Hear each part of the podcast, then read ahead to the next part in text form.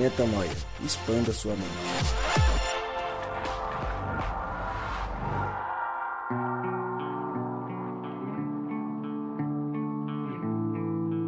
Está no ar mais um podcast Metanoia. Seja muitíssimo bem-vindo ao podcast Metanoia número 134, exatamente 134 vezes Metanoia. Como eu sempre digo, meu nome é Lucas Vilches e estamos juntos nessa caminhada. Lembrando você que toda terça-feira um novo episódio é lançado e você pode acessar tudo o que fazemos lá no nosso site, portal metanoia.com. Nossa mesa já está montada, ele está aqui de frente para mim. Gabriel Zambian Co. ah, garoto. Fala, meu brother. Boa Ele noite. gosta, você já pensou que gosta, Lucas? É lógico, porque agora eleva um pouco o nível de, de fama dele, né? De fama. É, Mano, agora tô, já- tô sendo cotado aí. é isso aí. Você tá bom? Tô bem, graças a Deus, cara. Queria mandar um abraço, Não acredito. com, com vossa licença. Mandar um abraço pra, pra Mônica e pro Douglas. São líderes de PGs ali da, na região de São Mateus. Um abraço pro Vanderlei, pra Vivian, pro André Nascimento. São líderes de PG no Capão Redondo, aquela região ali. Uhum. É, inclusive, falar aí sobre a sobre um projeto que eles estão fazendo ali, levando esperança. Cara, eles estão com um projeto bacana aí. Eles estão em parceria com, o Mar- com o Maranata e tudo mais. Eles montam, fazem as bonecas de pano e levam na, nos projetos do Maranata. Que legal. África e tudo mais. Então é bacana, cara. Você que tá que gosta de ouvir a gente, que tem essa pegada, tá com vontade de fazer alguma coisa missionária, tá aí um projeto legal pra você participar. Qual que é o nome? Levando Esperança. Sabe se eles têm Tem, tem rede Instagram. social, Instagram? Tem rede social. Legal. Então, pesquisa lá, entra, ajuda o pessoal e se engaja na- nessa, em mais esse braço da missão de Deus nesse mundo. É isso aí. Show de bola, Gabriel. Pelo menos Valeu, hoje no- nos abraços você trouxe uma informação relevante, para o Relevante, né? nosso.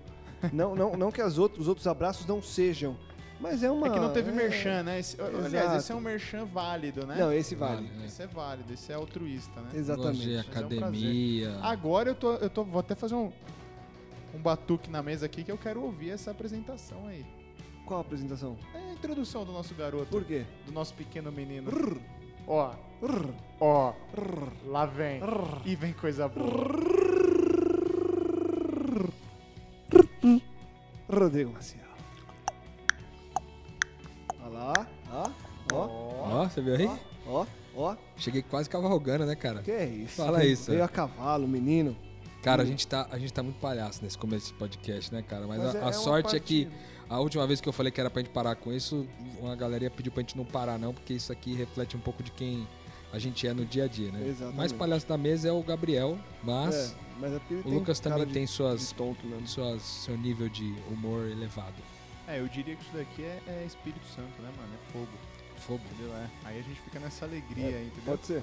Pô, Pode ser. Opa, Antigo a Testamento gente a, chega galera ca- hein, saia a gente- dançando e batucando. A gente Aqui chega mudou um pouco, cansado, né? às vezes estressado do Pô. trabalho, da rotina. Chega Quanto aqui, tempo você pegou de trânsito? Fala. uma hora e hoje. pouco. Então, Era pra vir em 40 minutos. isso daí é a paz de Deus, É meu a coração, paz. entendeu? Entrou nessa sala aqui, o negócio Muda. Bom. Na verdade, a gente ainda batuca, né? Mas não ao vivo.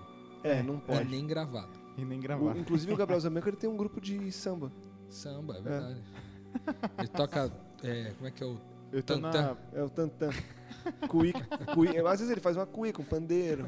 Varia um pouco da, da posição da. Salão, pura. reco, reco. Brincadeiras à brincadeira parte. pura. Bora. Tá feliz, Gon? Tô feliz, cara. Tô Tá muito feliz. A gente escolheu um tema muito legal pra falar hoje.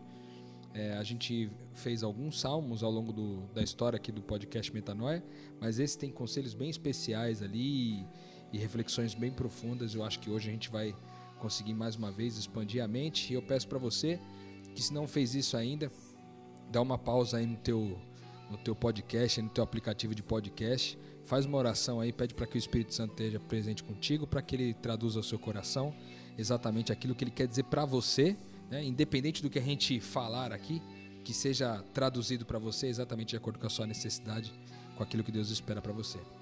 Bom, vamos lá então pro tema. Salmos 1. Eu vou ler aqui o conteúdo dessa parte do livro de Salmos e a gente começa a conversar sobre cada um dos versos, o que, que a gente entende que o salmista quis dizer aqui. Como é feliz aquele que não segue o conselho dos ímpios, não imita a conduta dos pecadores, nem se assenta na roda dos zombadores. Ao contrário, sua satisfação está na lei do Senhor, e nessa lei medita dia e noite. É como árvore plantada à beira de águas correntes, dá fruto no tempo certo e suas folhas não murcham. Tudo que ele faz prospera. Não é o caso dos ímpios, são como palha que o vento leva. Por isso os ímpios não resistirão no julgamento, nem os pecadores na comunidade dos justos. Pois o Senhor aprova o caminho dos justos, mas o caminho dos ímpios leva à destruição. Eu começaria na terceira frase da, do primeiro verso, que eu acho que é a mais mal compreendida no nosso mundo, mas, como eu disse, eu só começaria. Como eu não vou é, seguir a minha vontade, eu vou seguir a ordem do texto normal. E queria primeiro perguntar para você, Rô. O que seria aquele fala que é feliz aquele que não segue o conselho dos ímpios? Como você classificaria um conselho de um ímpio? O que, que é o conselho dos ímpios? Cara, eu acho que esse. Você vê que esse texto todo aqui de Salmos 1, ele é tudo profundo em pequenas frases. Né? Essa primeira frase, quando fala para não, não seguir o conselho dos ímpios, o ímpio é o contrário do justo. Né? O justo é aquele que eh, anda em retidão com Deus e a retidão dele se traduz uma vida de justiça, por isso a palavra justo, né? Ele vive a justiça do reino de Deus, é alguém que está constantemente empenhado em viver a justiça do reino de Deus. O ímpio, sendo ele o contrário do justo, sendo aquele que pode ser também traduzido como iníquo, é aquele que é, gasta a sua vida pensando em como beneficiar a si mesmo, como salvar a sua própria vida, como se salvar, etc. Então, esses desejos de é, fazer valer o nosso direito, de tentar salvar a própria vida e outras coisas, caracterizam quem são os ímpios. Então, quando ele fala assim, não siga o conselho dos ímpios, é não siga conselhos que têm essas características. Características de salvar a si mesmo, características de reivindicar o seu direito em, em, é, a despeito dos outros, é, característica de, de ser aquele que pratica a maldade, porque quem pratica a maldade no geral, pratica para beneficiar a si mesmo. O pecado nada mais é do que uma ação em benefício próprio. Todo pecado que a gente pode colocar, classificar aqui, fazer uma lista de 50 pecados diferentes, todos eles vocês vão perceber que tem essa raiz. A busca pelo benefício próprio, independente das consequências e das circunstâncias, buscar o benefício próprio. Então, quando ele diz é feliz aquele que não aceita o conselho dos ímpios, significa é feliz aquele que não vai nessa onda. Né? Uhum. Porque parece ser a onda é, mais comum, mais natural, mais normal. Embora seja mais comum, mais natural, mais normal, não é o plano de Deus para nossa vida. E, e na sequência, é, antes de você falar, só, Gabriel, só um, um adendo, talvez te ajude até no que você vai falar, porque ele vai continuar dizendo que feliz também é aquele que não imita a conduta dos pecadores. E você já é, deu um belo resumo do que é o pecado, então esse ímpio ele já é o pecador. Então é quase que uma redundância essa segunda frase, e eu gostaria de, de ir no ponto que, quando eu leio a primeira vez, eu falo, é, mas eu sou um pecador. E aí na minha cabeça me veio a grande é, indicação de Cristo para nós de tomar a nossa cruz, de matar o nosso eu. Então eu não posso mais me imitar, eu não posso mais seguir o que eu mesmo faria, porque eu sou um pecador. E eu tenho que dar vazão agora e lugar para o que Cristo quer que eu faça, para o que Deus quer que eu faça, que é justamente viver uma vida pensando no outro, né? Cara, acho que é exatamente isso. Vindo para cá, eu estava conversando com uma amiga e ver como Deus é providencial, né? Ela postou uma foto no WhatsApp que fala o seguinte: tem a, tem a imagem de um prato né? É, e o prato todo quebrado, estilhaçado. Aí é basicamente dizendo assim: pegue um prato e atire no chão. Ok, foi feito. Ele quebrou? Sim. Agora peça desculpas. O prato volta a ser como era antes? Não. Aí ela falou assim: Você entendeu? Ou seja, na lógica do ímpio, não há perdão. Na lógica do ímpio, você não perdoa. Porque tal qual um prato que se quebra não volta ao estado que era antes, você também não. E isso é um conselho que um ímpio produziu e que diversas pessoas vêm reproduzindo. Muitas vezes sem pensar. É engraçado isso, porque eu nunca tinha parado para analisar como a gente muitas vezes fala e vive por coisas, padrões e, e pensamentos que não vieram, não foram fruto de Deus. Quando eu vi essa foto aqui, Deus revelou no meu coração que eu devia falar com ela. E aí eu questionei ela, falei assim, tá, legal, mas você é um prato? Você não sente igual um prato? Você não pensa igual um prato? Você não serve para nada além do que um prato serve? Né? Então, eu tentei retirar ela dessa roda dos ímpios. Acho que a gente tem que internalizar essa consciência de filho de Deus e analisar o mundo com, com essa ótica de que sou, sou sim pecador, mas não quero mais pecar. Sou sim pecador, mas tenho uma nova natureza. Sou sim pecador, mas Cristo vive em mim, já não vivo mais eu. E aí fica um alerta também, né, Gabriel? A gente tem vivido uma sociedade cada vez mais intolerante ou cada vez mais liberal com alguns pontos, seja para mais ou então para menos com a intolerância, muito pelo fato de que as pessoas têm preguiça de pensar. É. Muito pelo fato de que as pessoas têm é, medo de refletir e chegar a opiniões diferentes dos outros. Exatamente. E aí elas vão justamente na linha do que é a opinião, do que é na frase de efeito. O conselho tá do certo. ímpio, porque é. aquilo é a máxima, é o que a, a população está dizendo. Quando, na verdade, Cristo nos convida a analisar as escrituras, a ler e a ouvir um pastor, um padre, um bispo que seja falando, e você ir lá e checar o que, que ele falou. É, a você receber uma mensagem de alguém, seja a mensagem de quem for, assinada pelo autor que for, e ir atrás para ver se, no mínimo, aquilo faz sentido. E eu não estou querendo entrar no mérito dessa pessoa especificamente, para não parecer que é pessoal, até porque eu nem sei quem te mandou, uhum. mas é muito pelo fato de que hoje em dia, grande parte das pessoas que se deixa levar pelos conselhos, entre aspas, dos ímpios, é justamente pelo fato de que elas têm preguiça de analisar, porque muita coisa que é conselho de ímpio é facilmente visto que aquilo não faz sentido, desde que eu me coloque na posição de quem pensa, reflete e joga fora o que não serve, né? Cara, é o que a gente falou aqui, salvo engano, no último podcast. Satanás não te apresenta uma mentira, ele te apresenta uma falta de verdade. Se, ele, se, se essa frase fosse o seguinte: não perdoa porque você vai se machucar perdoando. Então não perdoa ninguém. Provavelmente ele ia falar assim: é, falta um pouco de amor aqui. Ela ia identificar a mentira e ia falar: é, então talvez seja mais melhor eu perdoar. Mas aí Satanás te apresenta uma falsa verdade.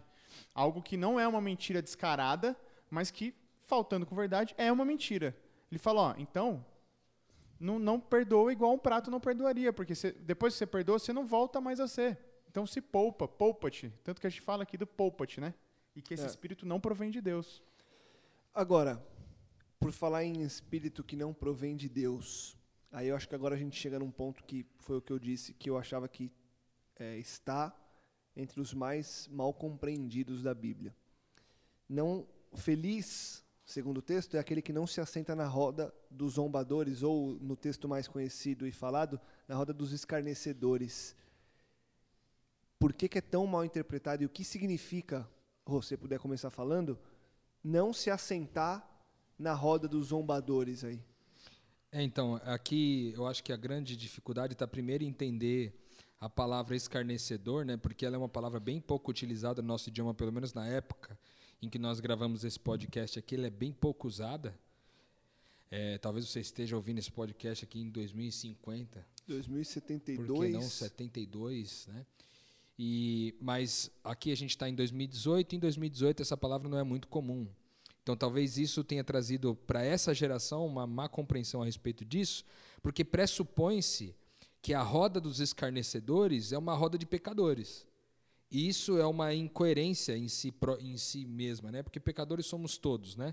Ele fala assim: não imite a conduta dos pecadores. Quando ele está dizendo não imite a conduta, não imite a conduta dos pecadores, ele está dizendo aquilo que o Gabriel falou. Embora eu seja pecador, eu não, tenho, eu não, eu não busco imitar a conduta, porque eu sei que não é a semelhança de Cristo e por natureza não é a minha identidade. A questão do, dos escarnecedores é a mesma coisa.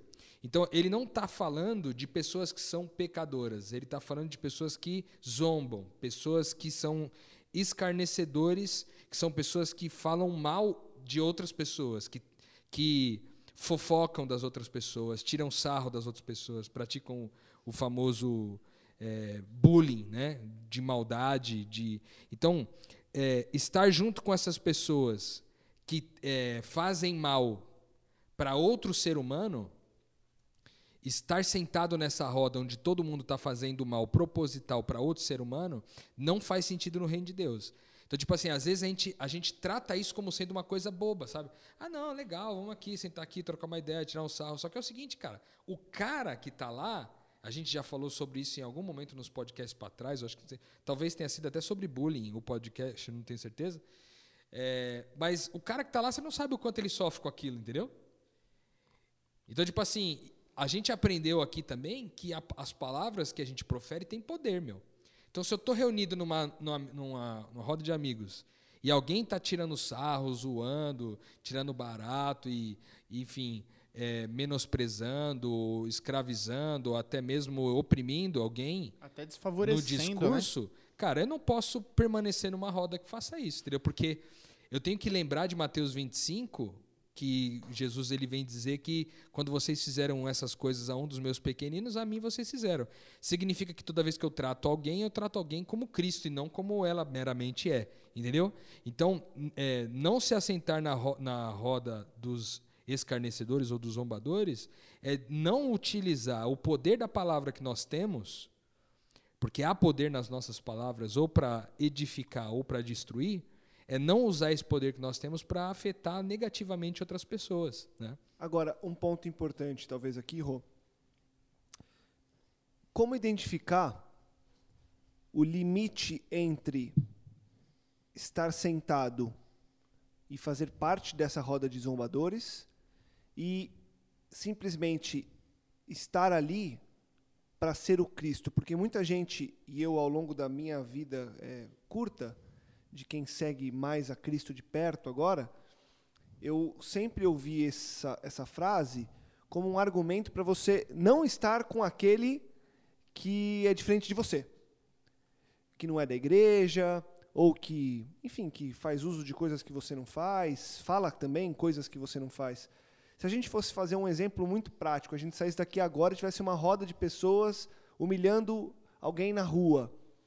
Eu simplesmente passo reto porque não faz parte da minha vida, ou eu tenho que olhar aquilo como parte da minha missão de quem quer reconciliar pessoas com Deus. Como casar essas duas coisas sem que haja esse preconceito, porque eu acho que sim, é um preconceito de um mau entendimento da palavra bíblica, que muita gente usa esse mau entendimento para falar: não, eu não, não vou no, no, no, bar, eu não sento num bar com ninguém, nem se for para falar o reino de Deus, sobre o reino de Deus, porque ali é um lugar de pecadores, de zombadores, é onde a coisa. Enfim, ali, ali eu não posso, porque a Bíblia diz para eu não, não ir. E é pelo contrário. Né? Então, como definir esse limite para que você não deixe de viver esse reino de Deus na prática?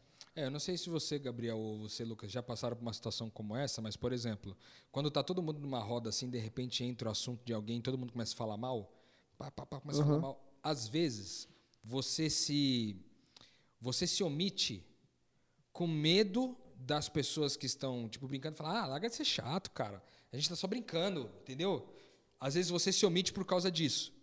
Eu acho que é, a gente tem aí uma excelente oportunidade para, estando nesses lugares, se posicionar, sabe, cara?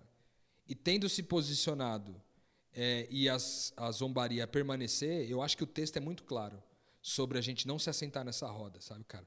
Eu acho que a gente tem que se posicionar. Então, por exemplo, assim, aqui não está falando de pecadores. Aqui não está falando de não sentar numa roda de, de um barzinho com amigos que não são declaradamente cristãos ou não são confessadamente cristãos. Ele não está falando disso. Ele está falando do seguinte, cara, não permita que pessoas sejam oprimidas com a palavra, é, que pessoas sejam é, não só oprimidas, mas sejam magoadas, sejam é, machucadas, mesmo que elas não estejam lá, entendeu? Porque em geral também essas pessoas não estão lá. Muitas vezes. Às vezes elas estão na roda e a zoeira acontece com elas ali. Mas muitas vezes elas não estão, entendeu? Só que não é porque elas não estão que essas palavras não têm poder, entendeu? Porque o que gera de contaminação num grupo como esse. Porque você imagina só, é um desafio até quando. Um desafio até para quem é solteiro, por exemplo. Você tem ali, todo mundo começa a brincar a respeito de uma característica física de alguém ali que é solteiro e tal. Cara, de repente tinha mais gente solteira nessa roda. E aí, quando essas pessoas solteiras vão se encontrar com essa outra moça, ficam com um certo receio de se encontrar com ela, porque vai, pô, vou namorar a menina que os caras falaram que é assim, assim, assado. Uhum. Ou vou namorar o cara que todo mundo falou que é assim, assim, assado. Acaba, acaba, acaba prejudicando a vida num todo, né? Perfeito. Então eu acho que assim, onde que pode ser uma boa régua para você saber onde sentar ou não, é primeiro entender que isso não se trata de cristãos e não cristãos. Primeiro ponto. Segundo, aqui está tratando de. Infelizmente, vou falar uma coisa que pode ser injusta aqui no que eu vou falar. Mas, infelizmente, a maioria das rodas de escarnecedores são de gente que se professa cristão, cara. Porque é nessas rodas é, de religiosos, e não de cristãos e filhos de Deus, mas nessas rodas de religiosos, é onde tem a maior sorte de julgamentos e críticas sobre a vida de alguém. Porque se vem diferentes, se vem melhores. Se vem melhores e se vem conhecedores, conhecedores, do bem e do mal. Entendeu? Caras que têm o domínio entre o bem e o mal, quando a gente sabe que justamente o desejo de dominar o bem e o mal é que levou Adão e Eva a fazer o que fizeram. Entendeu? O desejo de ter o domínio sobre o bem e o mal. Exato. Então eu acho que a primeira régua é: isso não tem a ver com cristãos e não cristãos. Segundo, aqui está falando que se você estiver numa roda de cristãos que esses cristãos estão usando o poder que foi dado de Deus de, de proferir palavras para o mal de alguém, você se posicionar e não se omitir, e se você por alguma razão não puder se posicionar em relação ao fato, que você não se assente nessa roda, entendeu? Caso contrário, que você se posicione. Já aconteceu comigo, cara. Uma vez eu estava numa roda assim, e eu mesmo falando mal das pessoas, cara, fulano de tal, não sei o que lá. Aí uma pessoa virou para mim e falou assim, cara, mas você está falando mal, assim, mas é um filho de Deus, cara. Ele é um, um cristão. Aí eu fiquei, fiquei desconcertado, cara. Completamente desconcertado, entendeu? Caiu em si, né? Caí em si porque eu falei, cara, realmente faz sentido o que eu estou fazendo aqui, né? Às vezes a gente se esquece do poder que tem nas suas palavras. Então acho que essa seria uma segunda regra importante na hora de definir essa questão da roda dos escarnecedores, cara. Posso, vou me posicionar, mesmo que às vezes seja duro em relação ao grupo, se eu não puder me posicionar, que eu não me assente nessa roda. É, mas aqui o, o versículo também traz o seguinte: você colocou a questão de ah, bar, né, de repente um aniversário numa balada, ou simplesmente sair com os amigos na balada, enfim. Não é dando permissão nem nada, e cada um tem que Até se porque, encontrar. É, cada um se encontre, encontre a paz de Cristo e, e se seja livre, pra... seja livre para fazer o que, que acha que Deus quer que você faça. Enfim. Mas quando o, o salmista ele fala aqui de assentar na roda, é, dos zombadores, a gente não pode esquecer que quem escreveu foi um rei, né? E quando a gente fala de assento, você fala do, do trono, assentar-se ao trono, né? Então traz uma ideia aqui, não de uma roda de, de zombadores que você apenas passa por, que você flutua, como você é. Sente e fica, né? É uma situação mais boa, duradoura. Boa. São amigos mais duradouros. Então qual, qual é a minha limitação? Até quando eu me, me assento nessa roda de amigos que zombam, né? E aí você a aplica... cadeira cativa, né? A cadeira cativa. Aí você aplica o que o Rolf disse, porque Nossa, eu é entendo é pesado, o seguinte... Hein, cara, se você está num grupo de amigos, se você tem um grupo de amigos do qual você zomba com eles, você é um escarnecedor. Se você tem um grupo de amigos do qual você não consegue fazer a diferença, você é um inútil ali. Troca os amigos. Deixe que outro filho de Deus se posicione no meio deles, entendeu? Isso é, é, eu digo porque. Nossa, foi ferrado isso aí. Eu gostei demais disso aí que você falou agora. Porque é o seguinte: o segundo versículo traz a ideia do quê? Da sua satisfação. Ou seja, ele sente satisfação de estar assentado na roda dos zombadores, está errado. Então, que a sua satisfação esteja de assentar-se à roda de, pessoas, de filhos de Deus que não são zombadores, que querem gerar vida, né?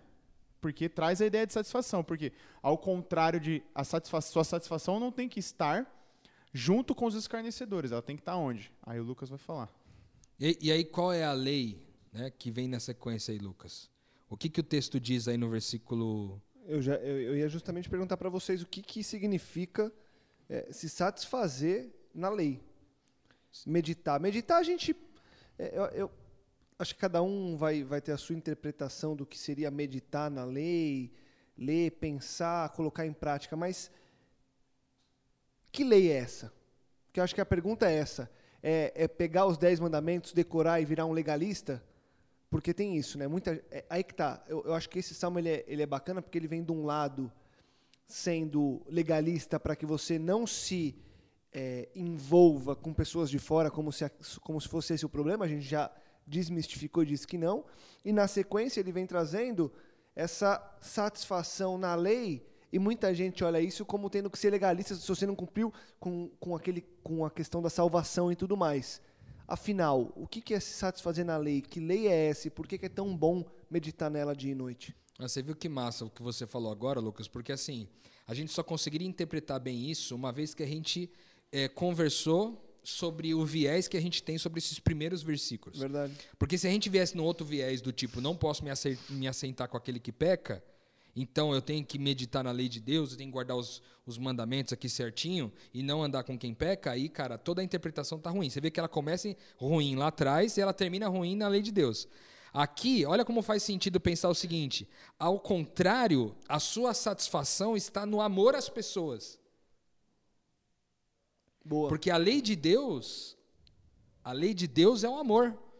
A gente às vezes é, fala assim, não, mas tudo bem, tem uma, uma lista ali que Deus colocou. Legal, tem algumas, muitas listas né, que Deus colocou que são expressões de amor, mas a gente poderia seguramente dizer que, como, os- a- como Agostinho uma vez disse, ame e faça o que quiser.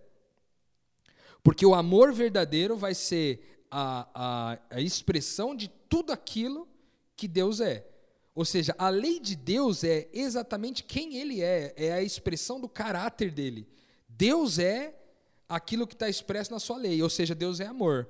Quando a gente está falando aqui de não se assentar nessa roda, de não seguir o conselho dos ímpios, não imitar a conduta dos pecadores, não se assentar nessa roda, e a gente entendendo isso como um contexto de não viver para si mesmo, mas viver para o outro, e não permitir que a opressão ocorra onde você está assentado, é, você vai entender que essa satisfação está no amor.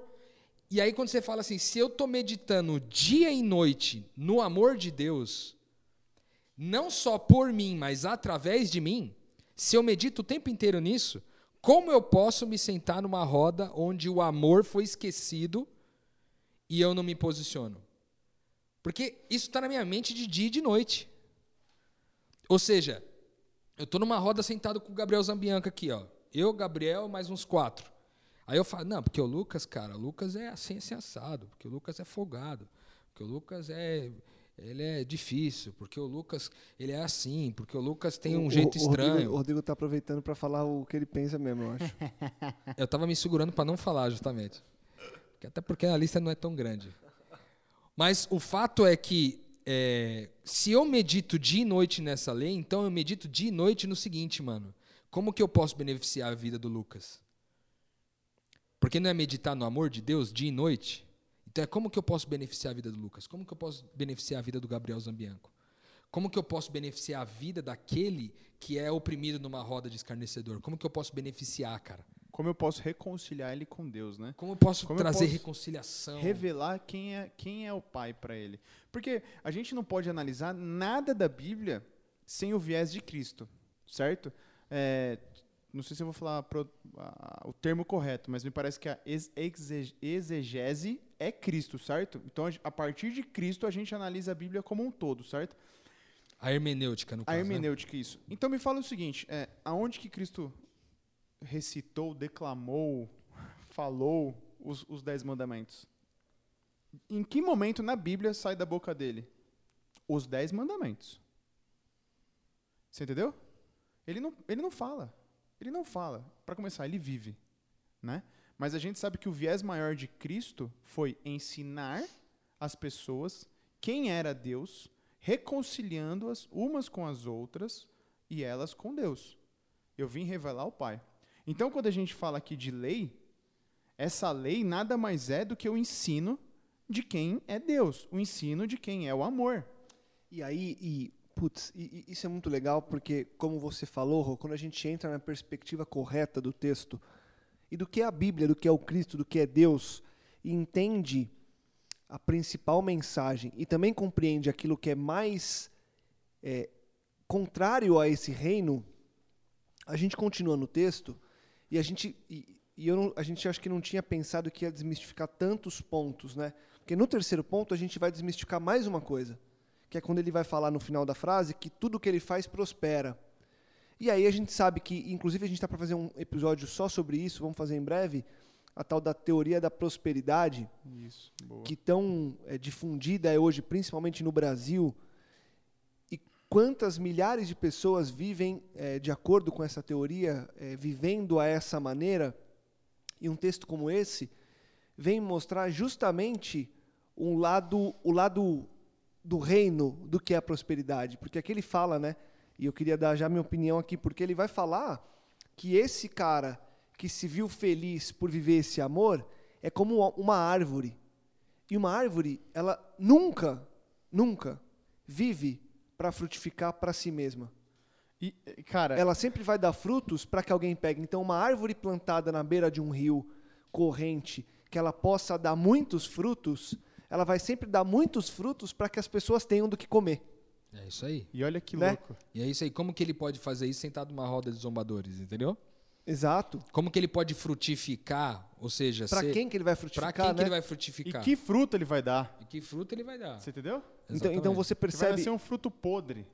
Exato, exato, porque é um fruto que já, já pensa na, na, no autoconsumo. Sim. E, e o fruto, para ele ser autoconsumido pela própria natureza, ele tem que apodrecer, apodrecer para virar ali matéria orgânica.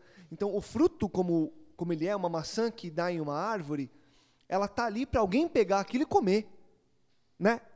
Então, quando você olha para a sua vida e fala: Ah, legal, agora vou meditar na lei e tudo vai prosperar. Vai. Para o outro vai para que as pessoas tenham que comer, para que as pessoas tenham a subsistência. E aí, no fim das contas, é vivemos para que o outro tenha a prosperidade, entre aspas, né? E como, como seria, né? Eu fico pensando, muito interessante essa reflexão que você trouxe, Lucas. Como seria eh, se todos nós vivêssemos em função disso intencionalmente, cara? Tipo assim, ó, o meu objetivo é fazer o Lucas pros- prosperar. O meu objetivo é fazer o Gabriel Zambianco prosperar. O meu objetivo é fazer minha esposa, Suelen, prosperar. Minha filha, Gabriele, prosperar. Pensa, cara. Como seria o mundo se todo mundo vivesse focado em fazer o outro prosperar, mano? Cara, É, muito louco essa, essa noção de prosperidade. A gente meio que deu um spoiler, né? Sem querer, meio de deu um spoiler no podcast sobre prosperidade, mas que faz todo sentido, né, cara? Talvez seja Todo a única sentido. lógica, né? A única lógica, e, porque e- e- e uma lógica que vai também totalmente ao encontro do que pregou Cristo com relação a você escandalizar o mundo, né? Porque quem que pensa Exato. nessa perspectiva hoje? Pois é. Quem que pensa nessa, nessa perspectiva hoje de você olhar para o outro e falar, agora eu posso te abençoar? Quem que não pensa, e mesmo, mesmo a gente, e ó, vou- vou fazer um, um parênteses aqui importante, é, e, e e não estou querendo me vi- vitimizar, porque eu sei que nós três vivemos assim, e qualquer pessoa que estivesse sentada aqui ia também é, revelar esse tipo de crise. A gente também tem esse tipo de crise de se ver o tempo todo, em momentos mais e momentos menos, pensando única e exclusivamente na própria prosperidade. Sim.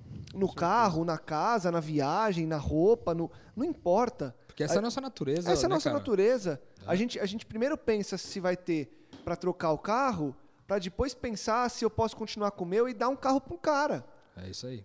É, no fim das contas, a gente vive essa lógica perversa do mundo. A gente vive isso. A gente, que eu digo, nós aqui, tá? Você que está ouvindo a gente, não estamos jogando pro, pro mundão. A gente faz parte disso. Fato é que quando a gente lê um texto desse, a gente percebe quão absurda é a nossa vida, entendeu? De você olhar e falar, poxa, mas o quanto eu ganho, eu vou, pá, vou trocar de casa, de carro. você vai- E aí você gastou um ano da tua vida planejando mais uma viagem e não, e não deu a maçã para ninguém. É. Não estou dizendo que você não pode planejar, mas tem que ser a última das últimas das últimas das coisas, entendeu? Sim. E de novo, a gente vai voltar e amanhã a gente vai pensar nisso, e a gente vai ver quão absurdo é, e a gente vai de novo refletir, vai ver quão absurdo é, e esse ciclo ele vai se quase que se perpetuando, infelizmente, porque o mundo dita isso pra gente. Mas, de novo, a gente volta para a palavra de Deus e a gente vê que esse é o estilo de vida dos ímpios.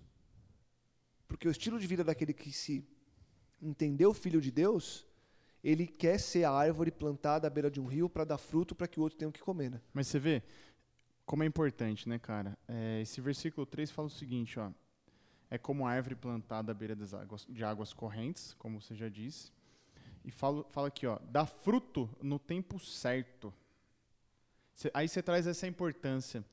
É, você colocou uma crise que a gente tem, que a gente vivencia, como diversas outras crises. Mas aí, você, você chega aqui com essa crise, Lucas. O Rodrigo está dando fruto no tempo certo para que você resolva essa crise. E como a gente já disse aqui, a importância da comunidade. Como é para a gente importante essa pequena comunidade metanoia que a gente vive aqui. Por isso que a gente pede para que as pessoas participem, porque é muito importante que ela participe também. Você que ouve, é importante que você participe, para que essa comunidade se expanda.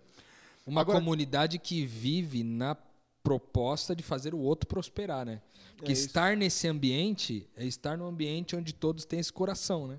E, ó, e, e, e como essa ideia de dar fruto no tempo certo, ela fundamenta o, o parágrafo anterior, o versículo anterior. Porque ó, a gente estava aqui na discussão se seria essa lei os dez mandamentos ou se seria essa lei do Senhor, o amor e tudo aquilo que a gente já disse. E é o seguinte, cara.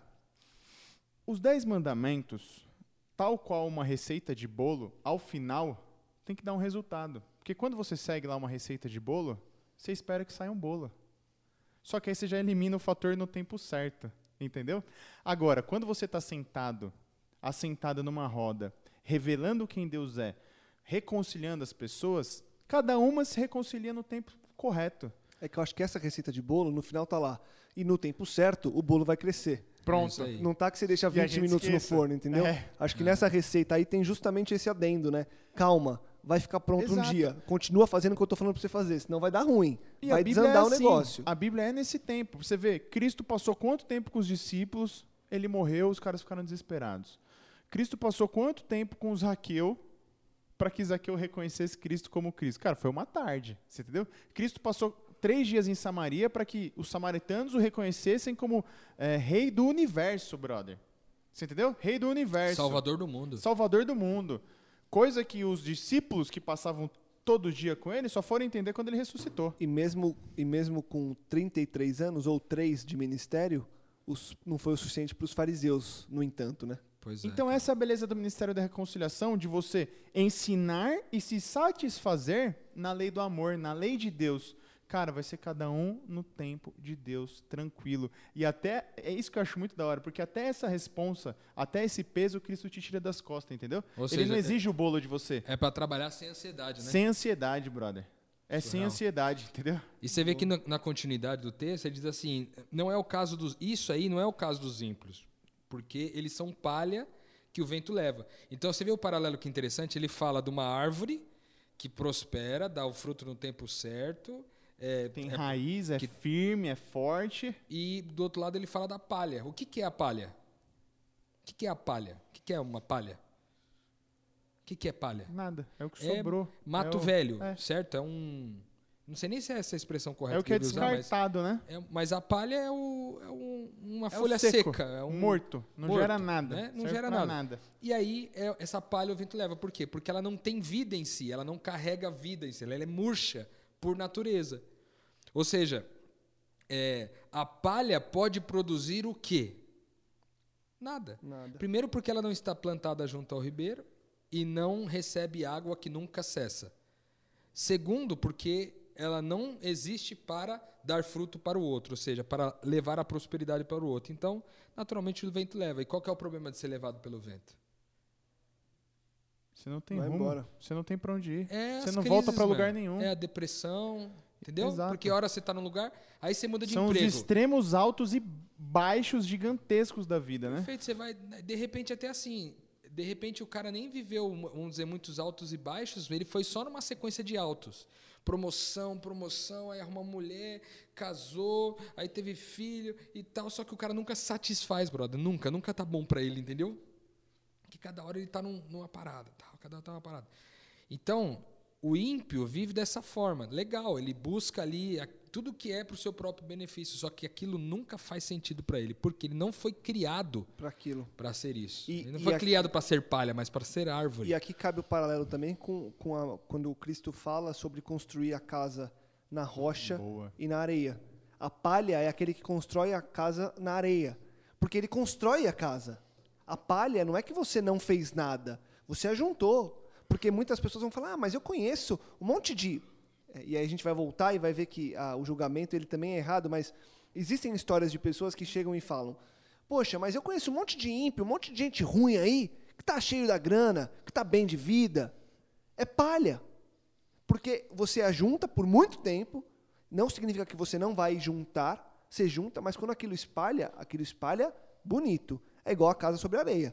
Você constrói. Você pode construir uma mansão, um prédio, mas ele vai Mas cair. bateu um soprinho, Foi embora. E o paralelo é. É. exatamente esse, porque lá na casa, na, na casa que você constrói na areia ou na, na pedra, vem a tempestade, certo? Vem o fluxo e leva. E aqui existe o fluxo também, né? Porque tá falando da árvore plantada à beira de águas correntes e da palha que é levada pelo vento. Ou seja, o fluxo da vida vai vir. Esse sopro, ele vai acontecer na sua vida. Entendeu? Só que, e aí complementa o versículo 5. Só que, a árvore plantada à beira do rio, que está dando fruto, ela vai no julgamento dela encontrar paz. Você entendeu? O cara pode ser um pobre, pode ser um miserável, sendo justo, ele vai encontrar paz. Agora o cara pode ser rico, rico, rico, rico, rico. Quando ele faz um, e aqui a gente está falando de julgamento, eu estou sendo leve, estou falando assim, quando ele faz, quando ele faz um próprio julgamento da sua vida, ele não encontra paz. Quem dirá perante o julgamento do Senhor, entendeu? Que E- aí vai ser um julgamento real. Aí vai ser um momento de, de da graça pura confrontar com a sua pequenez. Se você não tiver calcado lá, lá em Cristo, cara, aí você vai tremer na base na hora do julgamento.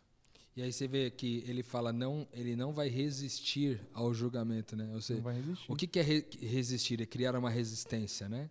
É dizer não, não, mas eu é tipo querer justificar e querer de repente argumentar, dizendo não, eu fiz certo, eu fui, eu fui por esse caminho. E, cara, não tem como, cara. Ele vai ver que no final o julgamento vai ser tão perfeito que ele vai falar, "Ah, realmente, cara, eu Vacilei. É vacilei. tipo Jó, eu né? tive muitas oportunidades para fazer diferente, mas eu optei todas as vezes em comer meu próprio pão. Eu optei todas as vezes em reclamar o meu direito. Eu optei todas as vezes em me salvar. Eu optei todas as vezes em ser assim. Então, eu acho que é sensacional essa, essa, esse viés do texto, porque a gente não pode esquecer que esse julgamento ele vai existir, né? Mas não expulsei demônios em teu nome, Senhor. pois não é. curei. Então é, é, é realmente para a gente refletir mesmo. Você vê que eu estava até pensando aqui que enquanto a gente vem falando, parece, pode parecer para você que acompanha principalmente a gente há muito tempo no Metanoia, talvez que as coisas até pareçam ser um pouco repetitivas, porque a gente sempre bate nessa tecla. Al- Algumas, a gente já falou sobre isso aqui, mas algumas teclas a gente bate sempre. A gente bate na nossa identidade, como filhos de Deus, filhos amados de Deus. A gente bate na tecla da graça de Deus, que é sobre nós, é, apesar de nós, certo? E a gente bate nessa outra, nessa outra tecla de que a vida cristã, ela não se resume ao quanto Deus me amou, mas ela necessariamente tem que ser traduzida no quanto eu posso amar como Ele me amou, entendeu? E então você percebe que todos os nossos podcasts a gente vai voltar para esse, esse viés. Dizendo da importância, você fala assim, pô, mas será que não vai eh, ter outro assunto a não ser esse? Aqui é o seguinte, cara, a gente falou disso em cento e quantos podcasts até agora, Lucas? 134. 134 podcasts falando sobre isso e nós mesmo ainda não estamos 100% nesse caminho aí, certo? Então, tipo assim, a gente fala, fala, fala sobre isso porque isso vai realmente nos podando, nos, nos ensinando, nos no- colocando a gente no fogo para ser realmente moldado, purificado. é, e, e a gente não vai parar de, de falar disso nunca, eu acho, no, no- no- aqui no Metanoia, porque essa é a essência do reino de Deus, né, meu? É um- é alguém grato, com a consciência grata, porque sabe quem é, disposto a colocar em prática aquilo que sabe que foi criado para fazer. Né? É muito louco isso. Um detalhe importante na continuação aqui do texto, ele diz assim: Pois o Senhor aprova o caminho dos justos, mas o caminho dos ímpios leva à destruição. É, mas e você pulou um- um- a segunda parte do É, eu pulei, versículo pulei, cinco? verdade. Que eu ia até brincar o É seguinte. importantíssimo aqui. Pô, demais. Porque, veja bem, você falou, a gente continua batendo nessa tecla, mas graças a Deus que a gente continua, porque fala assim, ó, nem os pecadores, eles resistem na comunidade dos justos. Então, se a gente está aqui, no mínimo indica que a gente está tentando não ser pecador. Se você, meu amigo, está ouvindo todos os podcasts até hoje, isso indica que você não está querendo sentar na roda dos escarnecedores, entendeu? Você, você não está resistindo como pecador no- na comunidade de Deus. É, faz sentido isso, cara. E, e Isso explica, é meio pesado o que você falou agora, porque é o seguinte, tem um outro viés também. Eu sei o que você vai falar, e eu tava pensando nisso. O que Isso que é? explica 30, 32, 12, 16, 12, 6. Por que, que muita 30, gente... 12, 2. 30, 12, 2. Por que, que muita gente vai para sua comunidade e simplesmente vai embora? Entendeu? São dois, são dois pontos. Não quer dizer que eles são é, é, extremos pecadores. Não, não é isso. Mas que eles não estão confortáveis lá porque ainda não entenderam quem são. Ainda não entenderam a lei do amor na qual eles têm satisfação. Eles não podem resistir permanecer lá, né? O julgamento deles é pior. Eles se julgam, entendeu? Eles não resistem ao próprio O julgamento. próprio O auto-julgamento. próprio auto-julgamento, entendeu? Porque quando ele se posiciona ali do lado do, do filho de Deus, Lucas, Wilches, ele fala assim, cara, não consigo fazer isso daí não, mano. Aqui não dá pra mim, não. Aqui é muito sacrifício. Não dá. Eu não consigo trazer minha filha pequena. Quanto, quantos, um, quantos anos ela tá? Nove meses. Nove meses. Não consigo trazer minha filha de nove meses pra cá pra sentar no meio de mendigo, no meio de, sabe? Na, na- sentar no chão e colocar o pé na boca e morder. Não, não isso daqui não é pra mim não, brother. Eu quero ir lá pra, pra minha comunidade, no ar-condicionado, sentado bonitinho, que vai ter todo mundo de terno e gravata, tranquilo. Vão tocar a música que eu Vou gosto. tocar a música que eu gosto. Vão pregar o sermão Você que eu tô entendeu? querendo ouvir, né? Exato. Vão dizer pra mim as coisas que eu tô precisando ouvir. E se eu precisar de algum aconselhamento, vai ter alguém esperando numa salinha. Porque afinal de contas eu tô pagando a conta, então eu quero ser servido. Né? Então, Exatamente. isso aí, isso aí, meu, é pesado, cara. Eu, eu ia por um outro lado é, na hora que eu falei que, que é pesado isso que você falou, Gabriel, porque é o seguinte, quando ele fala assim, não resistindo no, no, no, no julgamento, nem os pecadores na comunidade dos justos, também é, essa reflexão tá para você que tá ouvindo o podcast agora, cara. De que comunidade você faz parte? E quando eu falo de, que, de qual comunidade você faz parte, eu não estou falando aqui de qual igreja você vai. Porque é possível que você esteja em comunidades do reino de Deus que nada tem a ver com uma igreja. Exato. Exato. Entendeu? Então, não tem a ver aqui nesse momento com qual igreja você vai, mas eu quero te levar à reflexão do seguinte: qual é a comunidade que você frequenta? A comunidade dos justos ou dos zombadores? A comunidade dos justos ou a comunidade daqueles que pecam delibera- deliberadamente? A comunidade daqueles que sofrem quando pecam ou daqueles que comemoram quando pecam? Qual é a comunidade que você frequenta? Porque se eu estou numa comunidade, se eu frequento uma comunidade, se eu persisto numa comunidade é, onde os justos estão, eu posso dar glória a Deus que é, estou num caminho de, de num caminho contra a impiedade, certo? Contra o papel de ímpio. Agora, se eu vivo numa comunidade onde é, tudo aquilo que eu produzo, tudo aquilo que eu reproduzo e tudo aquilo que é, eu recebo dessa comunidade somente é aquilo que está no começo do texto, de zombar, de imitar o pecador, de aceitar o conselho do ímpio, é, será que eu estou na comunidade certa? Muitos, eu sei, porque a gente recebe muitos e-mails de vocês aqui que mandam pra gente, mas muitos de vocês que estão ouvindo a gente aqui no podcast Metanoia agora, escolheram viver de maneira desigrejada. Escolheram viver, caminhar a vida cristã sozinhos. Fala, não, já entendi o reino de Deus, já entendi a graça de Deus, já entendi que eu tenho que amar as pessoas, então, meu, tá bom para mim, entendeu? Eu vou caminhar desse jeito. Só que não há cristão que não caminhe em comunidade.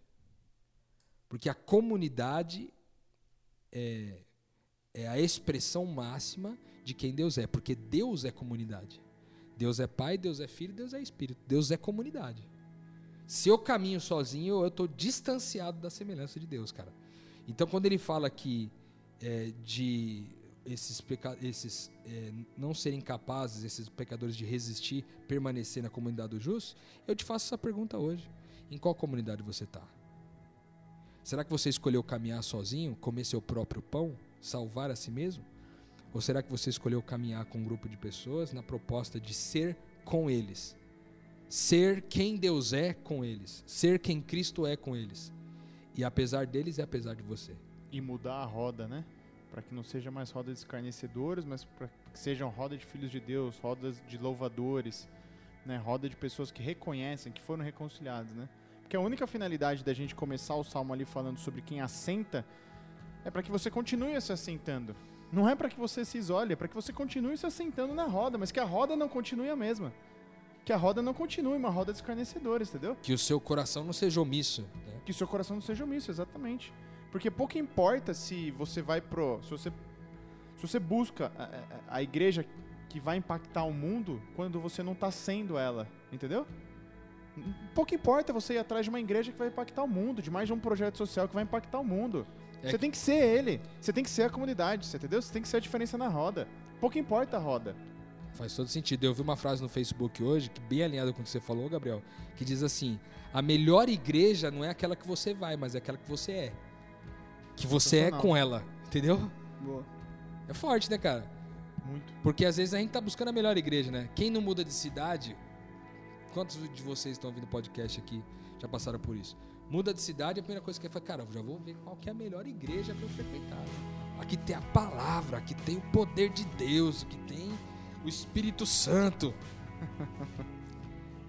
Agora, será que você já parou para pensar assim, cara, agora que eu mudei de cidade, onde que eu posso ser o Espírito Santo?